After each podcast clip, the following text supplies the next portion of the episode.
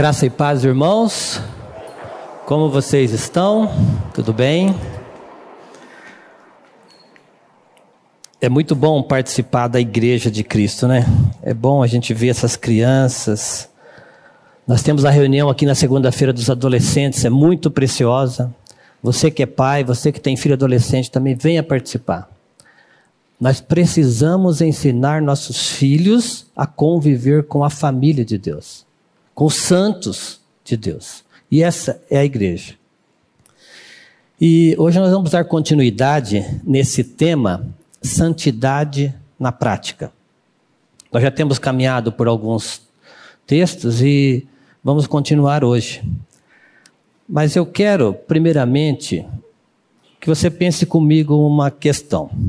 Se alguém lhe pedisse para você se autodefinir em cinco palavras, Leninha, alguém falava para você assim: me defina a sua personalidade em cinco palavras. Eu vou dar 30 segundos para vocês pensarem.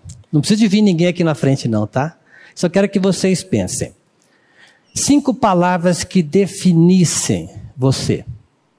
Que palavras você usaria? É difícil pensar assim rápido, né?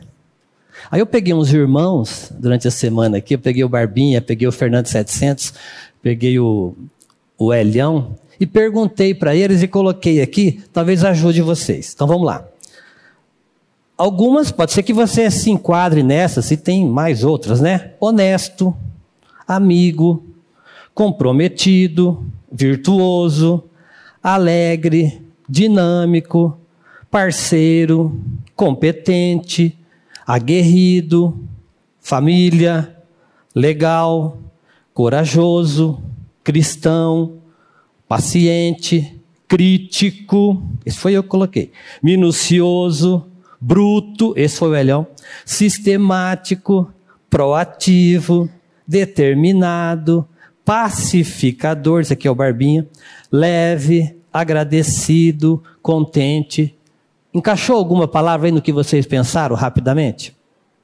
Deu para encaixar? É lógico que tem mais, né? Mas o que, que tem isso a ver com o nosso tema santidade na prática? Pastor Maurício me mandou o um material e eu comecei a ler, eu parei na primeira página, porque ele fez exatamente essa pergunta. E alguém colocou aqui santo. Você pensou dentro dessas cinco palavras assim? Santo. Eu sou santo? Porque eu posso ser competente, pode ser amigo, né? Parceiro. E santo? Alguém pensou? Se ninguém pensou, não se assuste que eu também não pensei. Quando eu vi a primeira, a primeira vez isso aqui. Mas irmãos, pensem bem. Se nós somos agora filhos de Deus, amados do Pai, e Deus nos vê santos em Cristo, você vê como que nós estamos tão distante disso? O mundo lá fora, vamos esquecer, porque a noção de santidade que eles têm é totalmente distorcida. Agora, nós, como cristãos, nós precisamos de saber o que, que é isso, o que, que é ser santo, o que, que é pertencer à família de Deus. Nós estamos nesse processo de santificação e nós não nos vemos santos, mas Deus nos vê por meio de Cristo. Então nós vamos trabalhar um pouquinho, porque nós precisamos de aprender mais sobre esse tema. E gente, irmãos, quem não nascer de novo não vai ser santo. Quem não nascer de novo não vai ser santificado. Quem não nascer de novo não vai entrar nesse processo de santificação. Então esse tema é muito sério. Tem que nascer de novo. É preciso nascer de novo, porque senão não vai ser santificado. Então nós vamos caminhar um pouquinho sobre esse assunto. Abra o seu boletim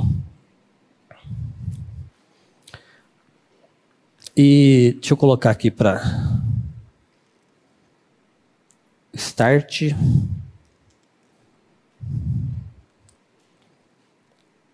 Não está indo. Não foi. Vocês me ajudem aí depois no tempo. É, coloca para mim Filipenses 3.1 antes disso, porque ela vai falar de novo sobre esse assunto. Mas olha bem o que está dizendo aqui Paulo quando escreve aos Filipenses. Quanto ao mais, meus irmãos, alegrem no Senhor. Escrever de novo as mesmas coisas não é um problema para mim e é segurança para vocês. Então, por que, que nós estamos, às vezes nós repetimos alguns temas, nós repetimos, nós falamos sempre isso, que é preciso nascer de novo, que é preciso a santificação na vida? Porque sem isso, meu irmão, nós não vamos ver a Deus. Então, essa é a nossa certeza. Vamos ler aqui o nosso tema, então? Vamos ler junto o texto do boletim? Todos os textos que tiverem negrito, eu gostaria que vocês lessem comigo. Porque vocês foram regenerados não de semente corruptível, mas de incorruptível, mediante a palavra de Deus, a qual vive e é permanente. Porque vocês foram regenerados não de semente corruptível, mas de semente incorruptível, mediante a palavra de Deus, a qual vive e é permanente. Vamos orar mais uma vez? Paizinho, essa é a tua palavra e todos nós aqui somos carentes, Senhor, de recebê-la. Então, abre a minha boca, abre o nosso ouvido, Senhor, para que o teu Espírito fale a cada coração e se alguém aqui que ainda não foi levado a crer, Senhor, na sua morte e ressurreição com, com Cristo, que ainda não está nesse processo de santificação, que o Senhor nesta manhã haja pelo teu Espírito, convencendo do pecado, Senhor, da justiça e do juízo. Faz isso aqui nas nossas vidas, Senhor, para edificação e para crescimento da tua igreja. Em nome de Jesus. Amém.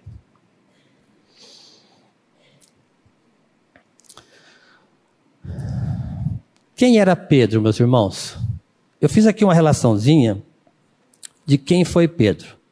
Então eu escrevi aqui, ó. Primeiro, pescador. Pelo que a gente tem de informação, pescador. Mas ele foi convidado por, por Jesus para ser pescador de homens. Ele era um dos três discípulos mais próximos de Jesus. Ele era, Pedro andou sobre as águas. Nós cantamos aqui sobre a tua palavra eu andarei, né? Mas ele andou sobre as águas. Moisés, Josué, Eliseu, Elias, ele abriram o mar. Mas Pedro andou sobre as águas, irmãos. Olha o pedigree desse homem aqui. Pedro andou sobre as águas. Pedro esteve no monte da transfiguração. Pedro fez duas declarações: Tu és o Cristo, mas depois ele fez uma que, não, de maneira nenhuma isso te acontecerá, quando Jesus falou que ia para a cruz. Olha Pedro. Pedro ele era exagerado. Primeiro ele falou assim: não lava o meu pé. Aí depois, lava todo o corpo. Né? Pedro era. Pedro sacou da espada Teve uma ocasião que Pedro, Jesus perguntou: quantas espadas tem? Duas. Pedro tinha uma. E quando foram prender Jesus, ele sacou a espada e pá! Cortou a orelha do servo. Pedro negou Jesus por três vezes. Pedro foi chamado novamente por Jesus. Pedro curou em nome de Jesus. Pedro foi preso em nome de Jesus. E Pedro foi o primeiro a pregar aos gentios. E Pedro foi repreendido por Paulo. Quando estavam os irmãos ali, estava lá comendo aquela pururuca, aquele porquinho gostoso, né? E aí, quando chegam os de Tiago, ele largou os irmãos ali e se afastou. Então, ele foi repreendido por Paulo. Pedro, apóstolo, presbítero, o homem que em sua vida passou pelo processo de santificação na prática. Pedro, no fim de sua vida, instrui e exorta a igreja a viver em santidade. Nós vamos caminhar nessa primeira carta aqui um pouquinho sobre esse tema. E Pedro, ao morrer, disse que ele não era digno de ser crucificado como Jesus. E conta-se que ele foi crucificado de cabeça para baixo. Então, nós vimos num, há dois estudos atrás que Paulo sofreu por causa de Cristo. Pedro sofreu por causa de Cristo. Então, meus irmãos, nós também vamos sofrer por causa de Cristo. E aí? Nós vamos olhar para onde? Para os problemas, para as dificuldades ou vamos olhar para Cristo? Não pense que você que recebeu o Senhor, a Cristo como Senhor da sua vida, entrou no, como que é na Disney World aí, no, numa, no evangelho, numa, numa religião Disney World que não vai ter problema nenhum. Você vai ter problema sim. Mas nós devemos olhar firmemente para Jesus. Ele é o autor e consumador da nossa fé. Então vamos para o boletim. Santidade é um tema que permeia toda a Bíblia, pois o Deus que santifica é santo, santo, santo. Alguém já disse que a santificação é a justificação sendo levada a séria. Existe um chamado à santidade. Os termos eclesia e ágios, igreja e santos, respectivamente, têm o mesmo sentido. Os que foram tornados filhos foram chamados para fora, separados do mundo. Notem que aquele que chama é também aquele que capacita. O nascimento espiritual que leva à santidade não vem por meio de esforço humano, é uma dádiva de Deus. Então você, meu irmão, e nem eu, vamos produzir santificação.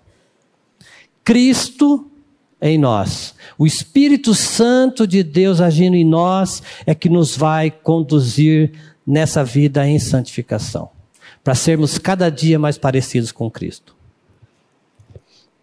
Mas eu quero agora que você olhe aqui para o telão, porque nós precisamos de, de saber um pouquinho sobre essa diferença de justificação e santificação. Algumas pessoas confundem um pouco o que, que vem primeiro? Como é que funciona? Então eu fiz uns slides aqui para ficar bem, bem, bem didático aqui, ó. Justificação é um ato único realizado na cruz. Santificação é um processo que se inicia após o novo nascimento. Romanos 5,8. Por um só ato de justiça veio a graça sobre todos os homens para a justificação que dá vida ato de justiça. E a santificação? Aquele que começou a boa obra há de completá-la até o dia de Cristo Jesus. Vocês viram a diferença? E a justificação foi realizada na cruz, atração, substituição e inclusão. Assim nos levou a ter paz com Deus e paz de Deus. O mundo oferece até uma, uma certa paz. Mas a verdadeira paz só existe em Deus. Justificados, pois, mediante a paz, tem, temos paz com Deus. Justificado, pois, mediante a fé, temos paz com Deus, que é Romanos 5.1. O outro, na cruz o velho homem foi morto. Justificação. Santificação é o trabalhar do Espírito Santo com a natureza terrena no novo homem. Porque eu, mediante a própria lei, morri para a lei, a fim de viver para Deus. Estou crucificado com Cristo e logo já não sou eu quem vive, mas Cristo vive em mim. E esse viver que agora tenho na carne, vivo pela fé no Filho de Deus que me amou e se entregou por mim.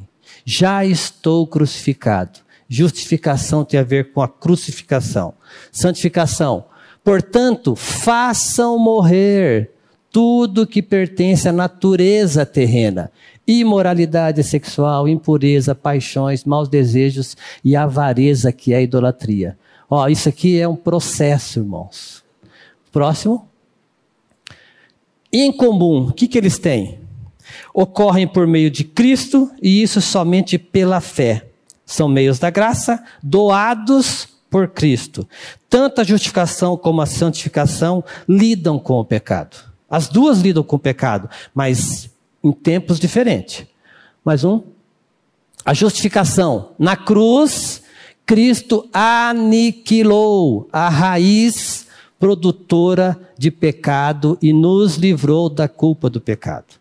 Na cruz, ele aniquilou a raiz. Mas a santificação vai tratar com o domínio.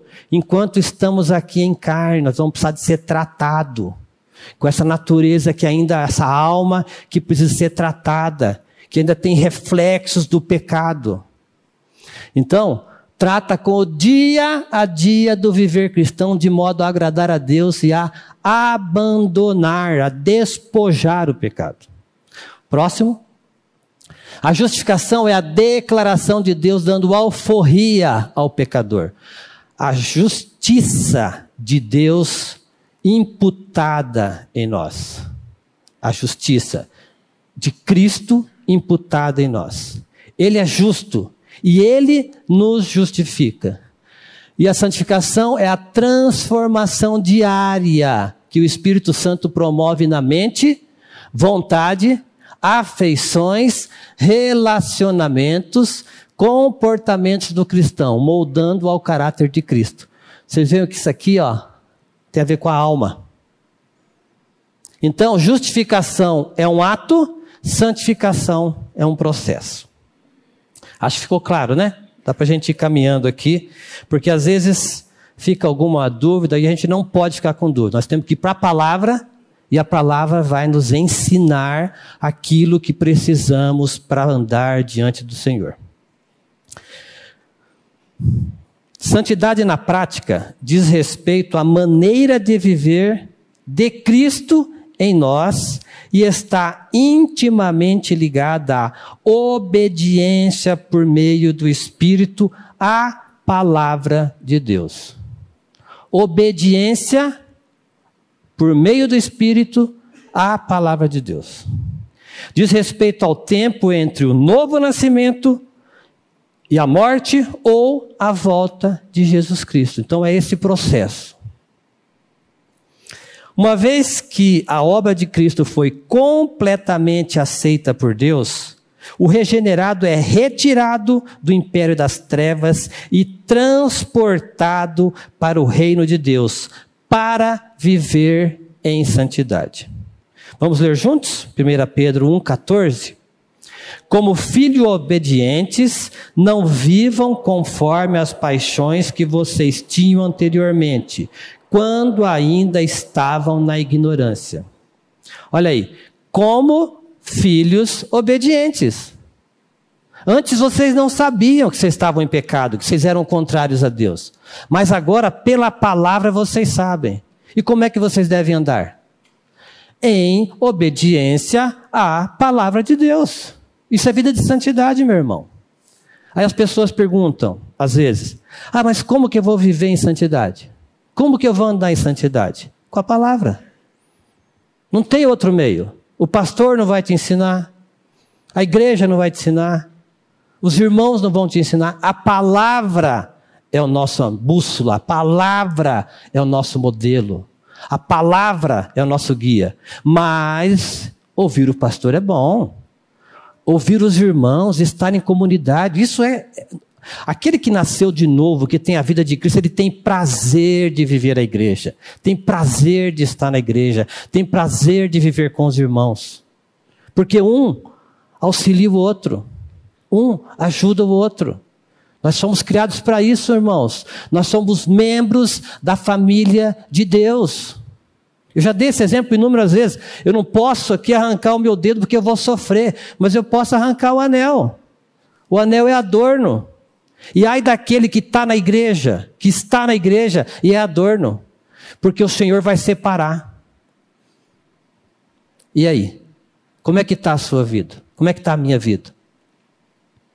Eu sou realmente filho de Deus?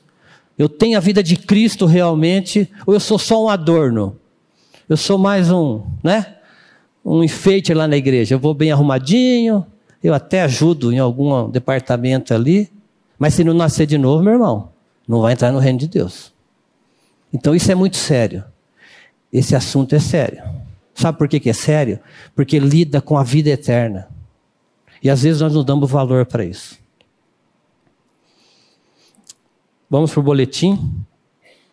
O apóstolo Pedro escreve sua primeira carta aos eleitos que estão sendo santificados e estão espalhados em razão da dispersão, da diáspora. E graças a esses cristãos, o evangelho chegou a nós. a vida, a vida de santidade inicia-se com o privilégio e status de filhos recebidos por meio da obra de Cristo na cruz. Você já percebeu isso? Você tem, você tem noção? Será que nós temos noção, irmãos, do privilégio que nós temos? Coloque esse texto aí. O pastor Maurício leu, mas citou, né, pastor Maurício? Mas eu vou, eu gosto dessa outra versão aqui. Você vai tirar esse poder aqui, ó e você vai por privilégio. Porque no original essa palavra aqui pode ser substituída por privilégio. Porque poder, né, parece que dá uma, uma força para a gente. Mas eu quero que você leia comigo privilégio. Vamos lá? Mas a todos quantos o receberam, deu-lhes o privilégio de serem feitos filhos de Deus, a saber, aos que creem no seu nome. Meu irmão, vocês percebem que nós temos um privilégio. Você é um privilegiado. Tantas pessoas que estão por aí que não têm esse privilégio de ser filho de Deus. Eles ouvem assim: ah, todo mundo é filho de Deus. Será? Porque a palavra de Deus não diz isso. Todos são criaturas de Deus. Filho de Deus é aquele que nasceu de novo, aquele que recebeu a Cristo como Senhor da sua vida. Então veja o privilégio que nós temos. E vamos ler o texto ainda a continuação aqui do boletim o 1 Pedro 1, 13. Por isso, preparando seu entendimento, sejam sóbrios e espere inteiramente na graça que lhes está sendo trazida na revelação de Jesus Cristo. Olha aí, meus irmãos, como que essa palavra, como que essa graça está sendo trazida a nós? Na revelação de Cristo. E como que Cristo está sendo revelado? Pela palavra, meu irmão. Então, se você é aquele cristão que não lê a Bíblia, você está em sério problema, porque você não vai ter revelação. Se você esperar somente domingo aqui você vir na igreja para ouvir revelação, você está com a tua barriga vazia. A gente brinca aqui na segunda-feira do tanque cheio dos nossos filhos, né? Os nossos filhos precisam de estar com um tanquinho cheio de amor, de alegria, de esperança. E isso quem abastece são os pais. E você tem usado seu, seu tempo para estudar a palavra, para meditar na palavra, para comer essa palavra? Nós precisamos da palavra, irmãos. Não existe vida cristã sem palavra. Então, se você vem na igreja só para ligar o cabinho no banco aí, você está errado. Nós precisamos de estudar a palavra. Esse, nós temos tido esse incentivo de ler a palavra todos os dias, um pouco cada dia. Leia, Coloque lá no carro para você ler. Hoje nós temos facilidade. Celular, você está na fila, você está em algum lugar esperando alguém, você pode estar tá lendo a palavra. Larga as, as redes sociais e invista tempo na palavra. Esse privilégio foi otorgado gratuitamente aos eleitos, mas teve um custo altíssimo Deus enviou Cristo Jesus para sofrer o dano da morte em substituição e atração, e essa obra não parou na cruz. Por meio da ressurreição de Jesus Cristo, aqueles que foram eleitos antes da fundação do mundo foram justificados e estão sendo santificados e por fim serão glorificados. Essa é a nossa caminhada nós recebemos a Cristo como Senhor. Agora nós vamos ser tratados diariamente nesse processo e vamos aguardar a vinda do Senhor, onde nós vamos receber esse corpo glorificado. A expressão sede santos, no verso 16, é uma ordenança. Mas o próprio Deus que ordena capacita os seus filhos para a santificação. Então não é você que vai produzir, é o Senhor que vai agir em você para que você seja santificado. A salvação da alma é justamente isso. O novo homem sendo despojado da velha natureza de pecado. Antes, o seu prazer estava nas obras da carne, em desobediência a Deus. Com a nova vida, o novo homem tem prazer em obedecer e fazer a vontade de Deus, produzindo assim frutos para a santificação. Você tem prazer, meu irmão, em obedecer ao Senhor? Será que eu tenho prazer em obedecer o Senhor? Nós precisamos ser tratados nesse tema. Lembre-se que nós fomos gerados, como nós lemos no começo, de uma semente incorruptível. Antes a semente era ruim, não prestava, mas agora a semente é boa. E eu quero que você leia comigo junto 1 Pedro 1, 17 e 19. Vamos juntos? E se vocês invocam como Pai aquele que, sem parcialidade, julga segundo as obras de cada um, vivam em temor durante o tempo da peregrinação de vocês sabendo que não foi mediante coisas perecíveis, como prata ou ouro, que vocês foram resgatados da vida inútil que seus pais lhes legaram, mas pelo precioso sangue de Cristo, como de um cordeiro sem defeito e sem mácula. É pesado, né? Você ouvir que antes você era um inútil. É o que a palavra está dizendo aqui. Quando nós estávamos no pecado, nós éramos inúteis, andávamos em coisas fúteis, porque não agradavam a Deus. Mas agora, gerados da semente incorruptível, nós vamos andar em obediência a Deus e produzir fruto para a santificação. Vocês percebem como isso é sério, meus irmãos? Antes, vida inútil, vida no pecado. Agora nós somos resgatados, nós somos comprados com alto preço. E esse preço foi o sangue de Cristo, meus irmãos. Não foi barato, não. Foi caro, foi caríssimo.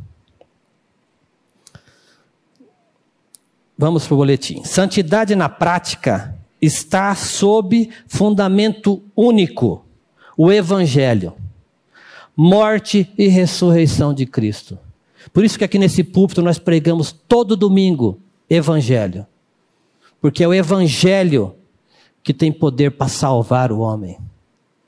Não adianta nós chegarmos aqui e falar que você vai ser próspero, que você vai ser feliz, que você vai ser rico, que você vai dar tudo certo na sua vida.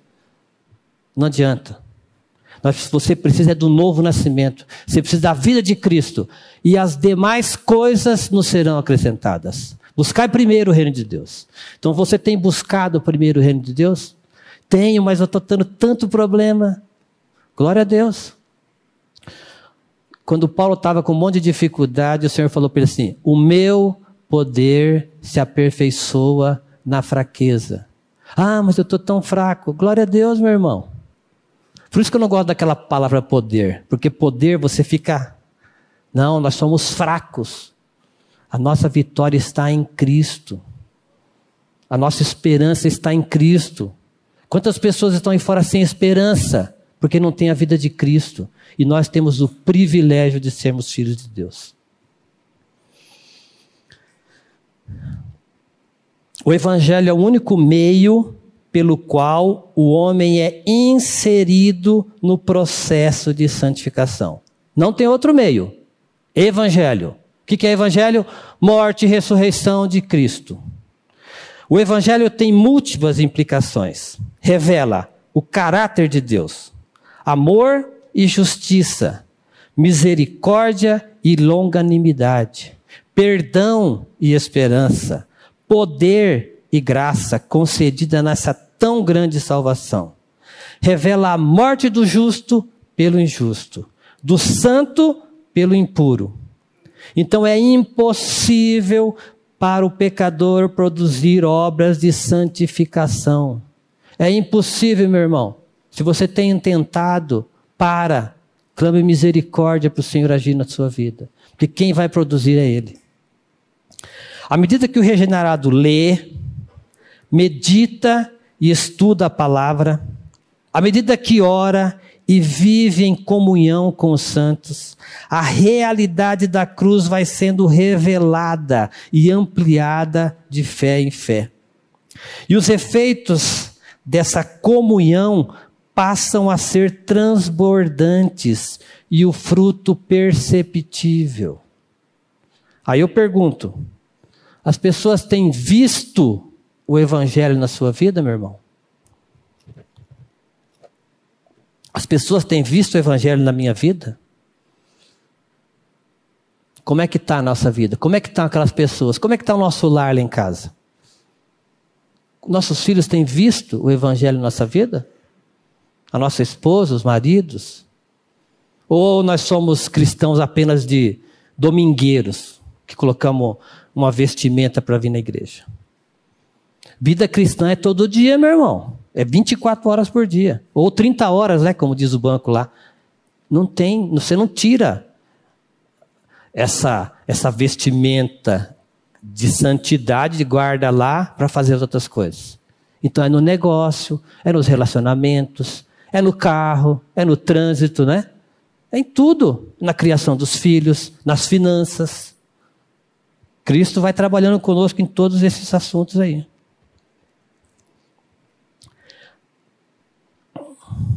Os efeitos dessa comunhão passam a ser transbordantes e o fruto perceptível.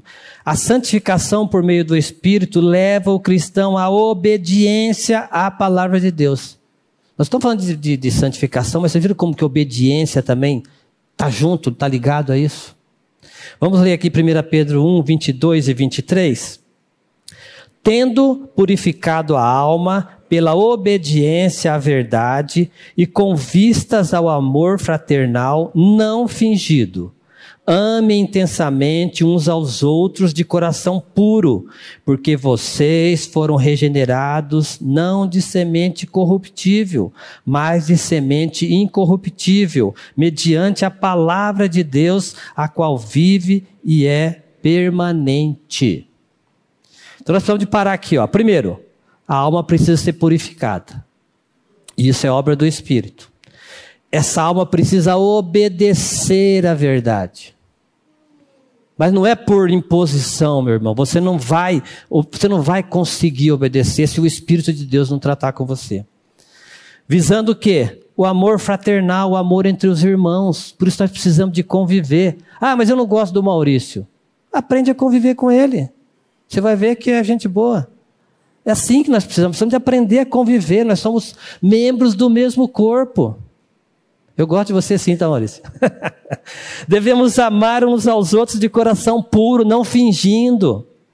Pois fomos regenerados dessa semente incorruptível que é Cristo. E Ele é permanente, meu irmão. Então essa vida de santificação, ela é permanente, ela é crescente. Boletim. Santidade na prática ocorre em duas frentes. Primeiro, na vertical, amando o Senhor, com o coração obediente e com a fé que Cristo mesmo nos outorgou. Segundo, na horizontal, amando ao próximo, colocando em prática o fruto do Espírito. Vocês viram que isso aqui forma uma cruz, né? Vertical e horizontal. E se você lembrar do Jesus quando resumiu os dez mandamentos, né? Amar a Deus sobre todas as coisas e o próximo como a ti mesmo. Vocês viram como que a cruz faz parte da vida do cristão? Para para pensar. E aqui, Pedro alerta a igreja sobre essa necessidade de abandonar as práticas antigas, contrárias a Deus, e viver em santidade. Vamos ler junto 1 Pedro 2, 1 e 3? Portanto, abandonem toda a maldade, todo engano, hipocrisia e inveja, bem como todo tipo de maledicência. Como crianças recém-nascidas, deseje o genuíno leite espiritual, para que, por ele, lhe seja dado crescimento para a salvação se é que você já tem a experiência de que o Senhor é bondoso. Começar de trás para frente aqui. Se é que nós temos essa experiência no Senhor, nós vamos praticar essas coisas. Se nós não temos essa experiência, não vamos praticar, porque por esforço nós vamos cansar. Então, como é que vida de santidade? Abandona a maldade. Abandona o engano aquele negócio que você faz lá, que tem que dar o jeitinho, né? O brasileiro é terrível, né? O jeitinho brasileiro. Isso não faz parte de um cristão brasileiro. Não tem jeitinho para você, irmão. Não tem jeitinho, não tem negocinho, não tem acertinho por fora. Não existe isso. É vida de santidade. Hipocrisia, né? Duas caras. Uma máscara para vir na igreja, irmão. e a outra para ir trabalhar ou para ir para a universidade. Não existe isso. É um caráter só, o caráter de Cristo. Maledicência, né? Fala mal. Oh, fala, ô oh, língua. Um, dois, três, quatro. O pastor Maurício está pregando sobre essa marvada língua, né? Essa língua terrível. Então, se você não ouviu esses estudos sobre a língua, pegue lá, ele vai continuar ainda. Isso é vida de santidade, meus irmãos. Ah, porque vocês não pregam mais sobre isso? Está aí, ó. Quatro estudos sobre essa marvada língua. É vida de santidade. Maledicência. Sendo participantes do mesmo corpo e vivendo em comunidade, a alegria em contribuir para o desenvolvimento dos demais membros. Isso ocorre quando proclamamos e vivemos o Evangelho da Graça. Servimos e participamos nas atividades e ministérios da comunidade. Oramos por e com os santos. Louvamos e adoramos a Trindade. Estudamos e compartilhamos a palavra. A santificação também ocorre quando pregamos a palavra para nós mesmos. Esses são alguns dos meios pelos quais o Espírito Santo age em nós e por meio de nós. E aí, meu irmão, você tem pregado a palavra para você mesmo? Você pega a Bíblia, aí você lê um texto lá e você fica martelando ali aquele texto, pregando aquele texto para você mesmo.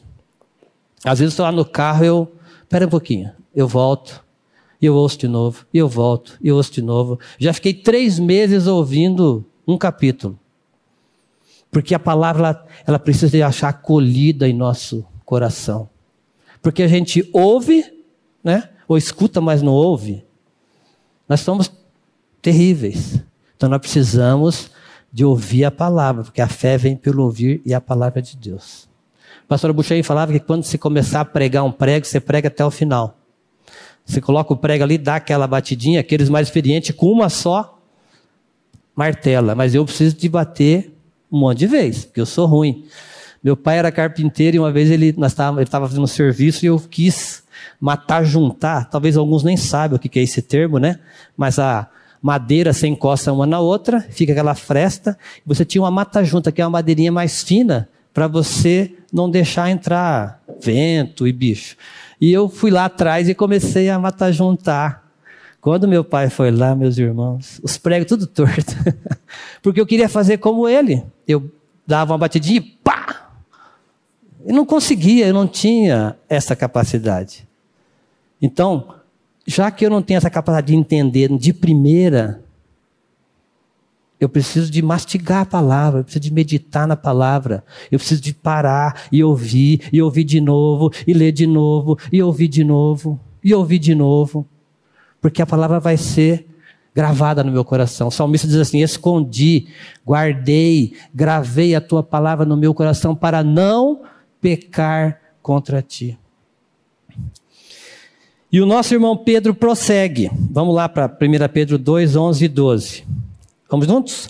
Amados, peço a vocês, como peregrinos e forasteiros que são, que se abstenham das paixões carnais, que façam guerra contra a alma, tendo conduta exemplar no meio dos gentios, para que quando eles os acusarem de malfeitores, observando as boas obras que vocês praticam, glorifiquem a Deus no dia da visitação. Aí você. Existe aquele cristão 007, né? aquele agente especial. Ninguém sabe que ele é cristão. Né, esse é um tipo. Mas tem aqueles que dizem que são cristãos, mas praticam as mesmas coisas daqueles que não são cristãos. Ué, mas você é cristão? Ué, você conta piada suja igual eu conto? Você manda aqui pelo WhatsApp essas porcarias que todo mundo manda? Você faz coisas erradas nos teus negócios, você é cristão, eu não quero esse Cristo, não. Você viu como que é sério, meus irmãos? Aqui está dizendo, ó, quando eles forem acusar, eles não têm do que acusar, porque se você não pratica as mesmas coisas que eles, Vocês viram como é sério essa questão? Como nós temos que levar a santidade a sério, meu irmão?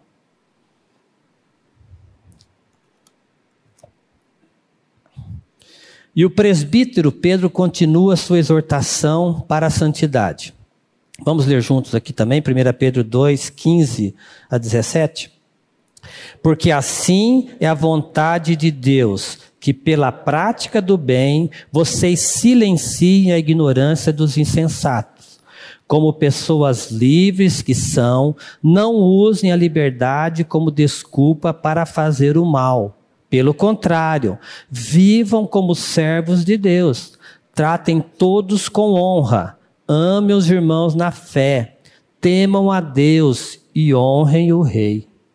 Olha o que ele está dizendo para nós aqui, meus irmãos. Praticar o bem, para silenciar a ignorância dos insensatos. Quem são esses insensatos aqui? Esses que não creem em Deus, que acham que a Bíblia está ultrapassada, que reunir num final de semana para vir na igreja junto com outras pessoas, isso aí é bobeira. Melhor ir para a chácara, é melhor ir pescar, jogar bola, é melhor fazer outras coisas.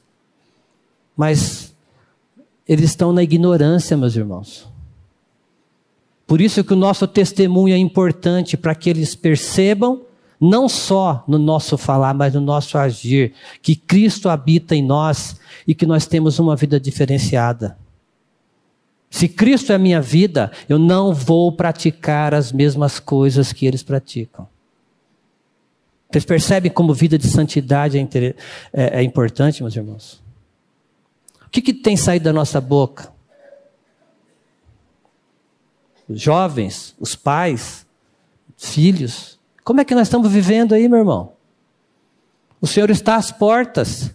Será que quando ele voltar vai encontrar fé? Será que ele vai encontrar a igreja que jeito? Dormindo? Misturada? É sério, meus irmãos? Nós precisamos de parar. Senhor, tem misericórdia de mim. Muda a minha vida. Muda o meu falar. Muda o meu agir. Eu tenho envergonhado a Cristo. Isso é sério, meus irmãos.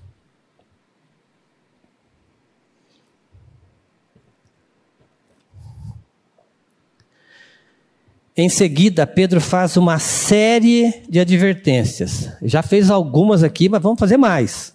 Porque isso aqui está tratando com a igreja. As cartas de Pedro foi escrito para a igreja, para os irmãos que estão dispersos, estão espalhados. E no verso 18, então ele exorta os servos que têm que obedecer. Ah, mas o meu patrão tem que obedecer. Ah, mas e esse governo? Tem que obedecer. As esposas, também tem exortação às esposas. Aos maridos, bem como a todos os santos. Vocês viram como que essa vida de santidade envolve tudo, meu irmão? Tudo. Relacionamentos. Vamos ler aqui 1 Pedro 3, 8 e 9. Finalmente, tenham todos o mesmo modo de pensar. Sejam compassivos, fraternalmente amigos, misericordiosos, humildes. Não pague o mal com mal, nem ofensa com ofensa. Pelo contrário, respondam com palavras de bênção, pois para isto mesmo vocês foram chamados, a fim de receberem bênção por herança. A nossa bênção que foi anunciada lá em Abraão, ela foi consumada em Cristo. Ela foi prometida a Abraão, Abraão, mas em Cristo, o mistério que os judeus pensavam, nós somos o povo de Deus, nós temos os oráculos de Deus, mas nós, como gentios, em Cristo, Ele nos aceitou, Ele nos admitiu, Ele nos colocou na presença de Deus, meus irmãos. Vocês vejam o privilégio que nós temos. E agora, como nós vamos viver? Em obediência à palavra de Deus, em santidade. Mas eu não tenho capacidade, nem eu. Não que sejamos capazes por nós mesmos, mas a nossa suficiência, a nossa capacidade vem do Senhor. É dele. É por Ele e é para Ele todas as coisas. As exortações à santidade não param por aí. 1 Pedro 3, 10 e 11. Vamos juntos? Pois aquele que quer amar a vida e ter dias felizes, refreie a língua do mal e evite que os seus lábios falem palavras enganosas. Afastem-se do mal e pratique o bem, busque a paz e empenhe-se por alcançá-la. Olha aí, meu irmão. Existe aqui uma ação que nós devemos fazer. Afaste-se do mal. Você sabe que tem uma coisa ruim ali, tem um negócio ruim ali, tem uma palavra ruim ali, você vai se misturar? Não, sai fora. O que, que José fez?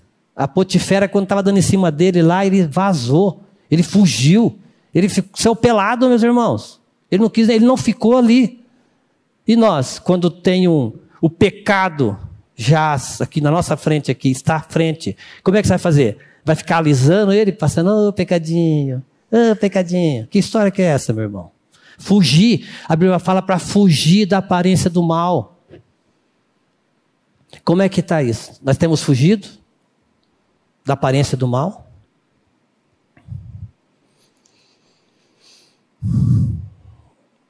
É certo que os que vivem em santidade serão afligidos. Você tem sido afligido, meu irmão? Você está tendo aflição? Está tudo certo. Agora, se você não está tendo nadinha, verifique aí, porque os que são de Cristo vão ser perseguidos. Vão ter problema sim. E 1 Pedro 3, 14 e 16, vamos ler juntos? Mas, mesmo que venham a sofrer por causa da justiça, vocês são bem-aventurados não tenham medo de ameaças, nem fiquem angustiados. Pelo contrário, santifiquem a Cristo como Senhor no seu coração, estando sempre preparados para responder a todo aquele que pedir razão da esperança que vocês têm. Mas façam isso com mansidão e temor com boa consciência, de modo que, naquilo em que falam mal de vocês, fiquem envergonhados esses que difamam a boa conduta que vocês têm em Cristo. Olha aí, meu irmão. Nós vamos sofrer. Mas mesmo que sofrer, nós somos bem-aventurados em Cristo. E quando pedirem razão da vossa esperança, onde é que está a razão da nossa esperança? Está em Cristo. Por isso nós precisamos da palavra, para essa palavra gerar fé em nossos corações. A estagnação não deveria ocorrer na vida do regenerado, mas infelizmente acontece. Isso aqui foi uma, um debatezinho que nós tivemos lá nos Arautos, porque pensa, meu irmão, nessa pandemia, quando você ficou longe da igreja dois anos, você se sentiu mais forte? Pensa sério aí, pensa com você. Dois anos quase, um ano e pouco sem vir na igreja, na comunidade, só pela internet. Você se sentiu mais forte? Aí um irmão lá deu o exemplo da brasa, né? Você que faz churrasco aí, você pega uma brasa, coloca ela ali no, num cantinho, do lado da churrasqueira, que está aquecido. Você vai ver que em pouquinho tempo ela vai se apagando. Por isso que nós precisamos viver em comunidade. Por isso nós precisamos um do outro. E o outro irmão foi mais radical. Ele falou que o, essa, essa questão de, de, de estagnação, para ele não existe, porque ele, ele deu o exemplo do pau de sebo, né? Quem é que lembra do pau de sebo? Quando era criança, né? Então você ia subir no pau de sebo, aí melava tudo aquilo ali, e tinha alguns que conseguiam chegar na metade, grudava ali, e ele ia escorregando. Não tem. O, o, o sebo ali, meu irmão, é o pecado. O pecado puxa a gente para baixo. Agora, a vida em comunidade, um ajuda o outro. Aí vocês lembram também que no pau de sebo ficava um ali, o outro subia nas costas, o outro subia nas costas, o outro subia, o outro subia e pegava o prêmio lá e depois repartia para todos. Vocês viram como que é importante a vida em comunidade? Você está triste, está passando por aflição, Pede oração para os irmãos. Mas às vezes eu vejo que aqui na comunidade você fica sabendo que a pessoa ficou doente e depois de quase morreu, né? Ah, quase morri, irmão. Por quê, irmão? Puxa vida, por que não pediu lá? Tem um grupo de quarta-feira que vem aqui e ora pela comunidade, ora pelos irmãos. Ah, mas ninguém pode saber que eu fiquei doente. Eu sou forte. Né? Que coisa, né? Você como nós precisamos de aprender a viver em comunidade, irmãos? A confiar uns nos outros, a descansar no Senhor. E pedir oração pelos outros, sim, a orar. Ô, Maurício, ora comigo. Não é que a oração dele é mais forte, não, meu irmão. É que nós precisamos um do outro, vida de comunidade, e não existe santificação sem essa vida de comunidade dos irmãos. Então, se você está passando por um problema, não seja orgulhoso, não. Peça oração. Os irmãos vão estar tá orando por você, você vai se sentir mais forte, meu irmão. Vamos lá. O porto seguro do cristão está tão somente no sacrifício expiatório e na ressurreição de Cristo. Assim, o presbítero Pedro alerta. Vamos ler aqui, 2 Pedro 3,18.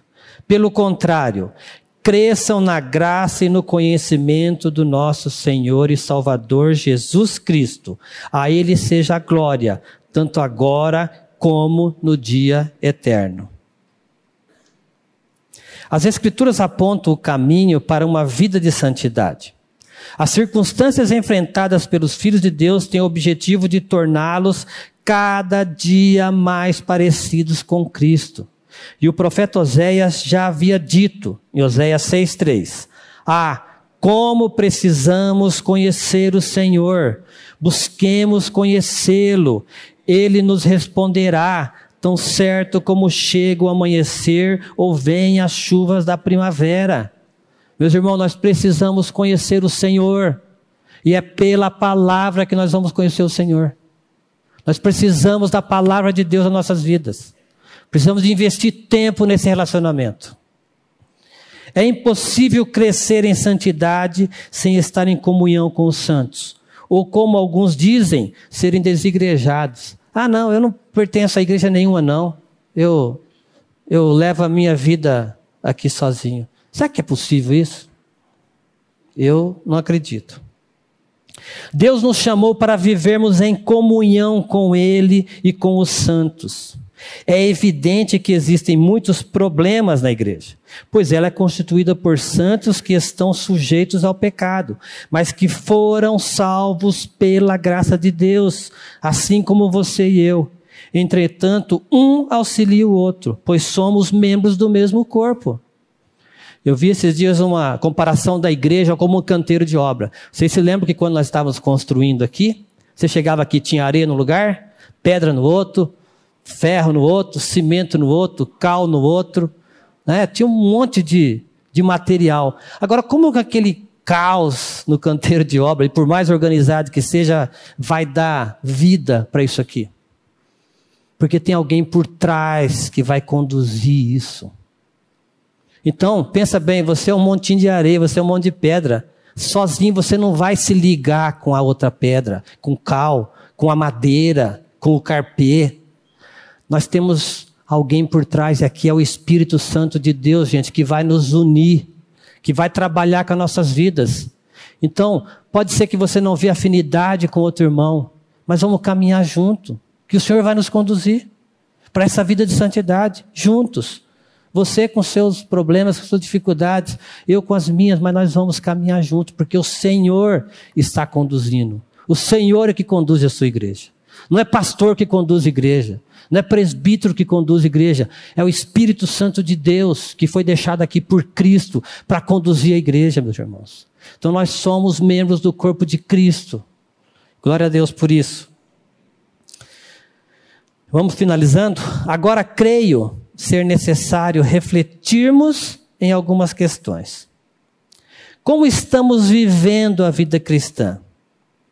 Em obediência a Cristo, a Cristo ou em conformidade com o mundo? É para nós pensarmos. O que tem saído da nossa boca tem edificado as pessoas ou tem sido palavras de condenação, de julgamento? As pessoas com as quais nos relacionamos percebem a vida de Cristo em nosso modo de viver? Temos sido sal, luz e o bom perfume de Cristo? Será que nós temos dedicado tempo à leitura da palavra, à meditação, à oração e à comunhão com os santos? Você e eu necessitamos parar, escutar a voz do Senhor e pensar. Irmão, nós somos gerados de uma semente incorruptível. E essa semente que é Cristo, é ela que vai nos manter unidos. É ela que vai nos conduzir nesse processo de santificação. Então, como está a sua vida? Peça para Deus misericórdia, para que Ele mude o seu caráter, a fim de que seja parecido com Cristo. Vamos agradecer a Deus, depois nós vamos ter mais um cântico. Paizinho, a tua palavra foi exposta e nós somos carentes, Senhor, de receber a revelação do teu Santo Espírito. E se alguém aqui ainda, Senhor, que está conosco ou vai ouvir essa mensagem, se ainda não tem essa certeza da sua regeneração, da sua inclusão na morte com Cristo, que o Senhor abra esse entendimento, que haja esse chamado eficaz, Senhor, para que essa pessoa possa também viver e andar em santidade, para que acesse esse processo de santificação que é produzido por, por ti mesmo, Senhor. Faz isso na vida de cada um, faz isso na nossa vida. Que essa semana nós possamos ser sal e luz para aqueles que estão ao nosso lado. E se precisa ser mudado alguma coisa, precisa revelar algum pecado, Senhor, que nós temos escondido, traz à tona, Senhor, para que nós possamos confessar a Ti. Faz isso na vida da tua igreja, para a edificação da tua igreja, para o crescimento dos teus filhos, para que nós vivamos em unidade, em santidade diante do Senhor. Te agradeço em nome de Jesus. Amém.